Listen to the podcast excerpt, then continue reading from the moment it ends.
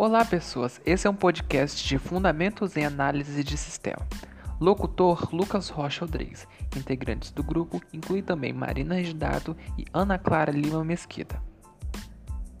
O tema de hoje é Como gerenciar projeto de sistemas.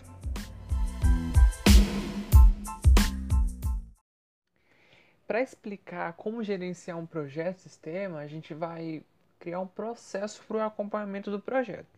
Nesse processo, a gente vai basicamente documentar tudo que é considerado importante.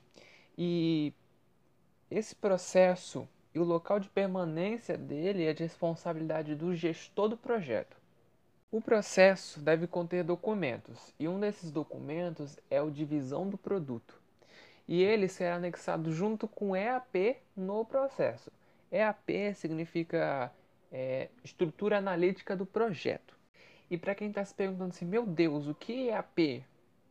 É, faz sentido, né? Ele serve para dividir as fases do projeto para que a gente consiga ver melhor e de forma mais organizada o projeto ao todo, certo? Só que nós não podemos considerar um cronograma, apesar de poder ou não conter datas para entrega de cada fase, certo?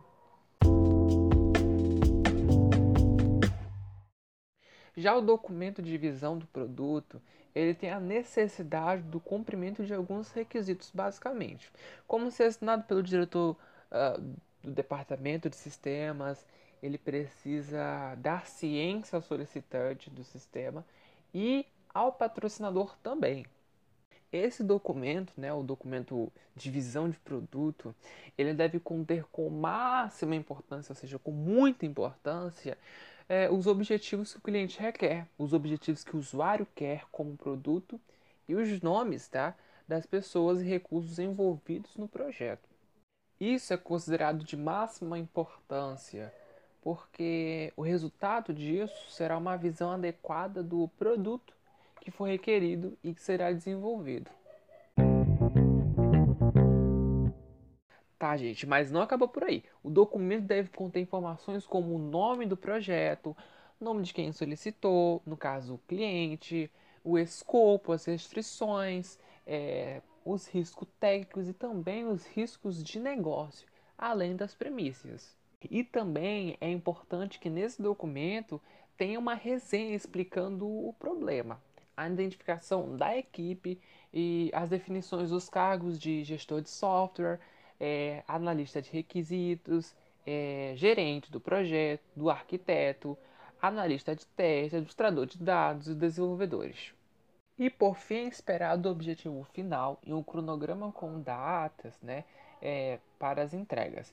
E vale observar que essas datas podem ou não mudar de acordo com o desenvolver do projeto. Agora, falando de outro documento que é importante ter no processo, é o documento de oficialização de demanda, né? E ele serve resumidamente para é, informar a visão inicial do projeto, é, também informar para que o projeto serve, para quem ele é produzido e por quem ele é produzido.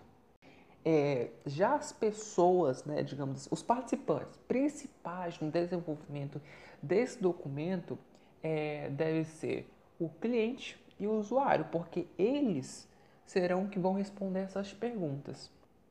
E por fim, a gente vai fazer uma cópia e disponibilizar para o cliente e o usuário.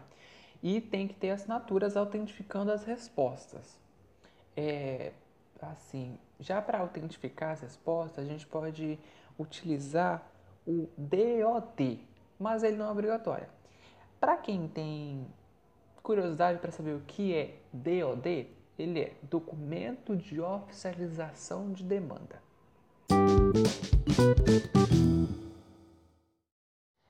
Depois dessas documentações iniciais, a gente pode começar a fase de planejamento de cada entrega.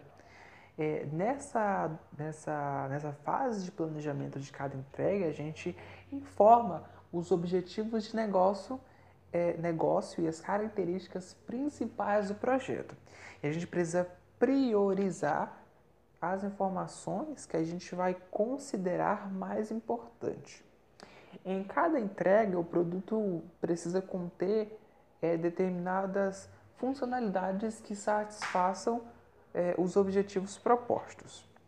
Também é aconselhável um registro cronológico das entregas planejadas e feitas, podendo ou não né, conter é, o acompanhamento das informações de cada versão entregada. Agora indo para outra fase, a criação no backlog do produto. É, basicamente é tudo que é necessário para o desenvolvimento do produto e todos os seus respectivos valores, né? digamos assim. Ou seja, uma lista de todos os requisitos, funções e tecnologi tecnologias fundamentais para o projeto.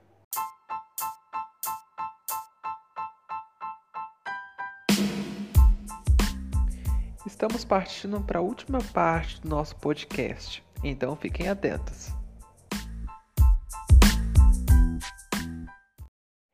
E por fim, é aconselhável ter na entrega do projeto desenvolvido um documento que é, de entrega. A gente vai chamar de homologação de entrega ou termo de entrega, onde o cliente vai assinar aceitando o que foi produzido e tudo, uh, todas as funcionalidades propostas pelos objetivos dele.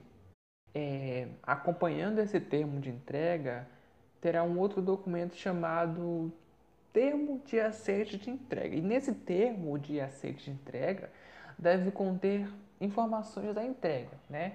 Sobre melhorias, correções de erro, aprovações ou desaprovações de treinamento, é, data prevista para liberação, além do termo em que o gestor precisa assinar se comprometendo a avisar qualquer alteração do produto.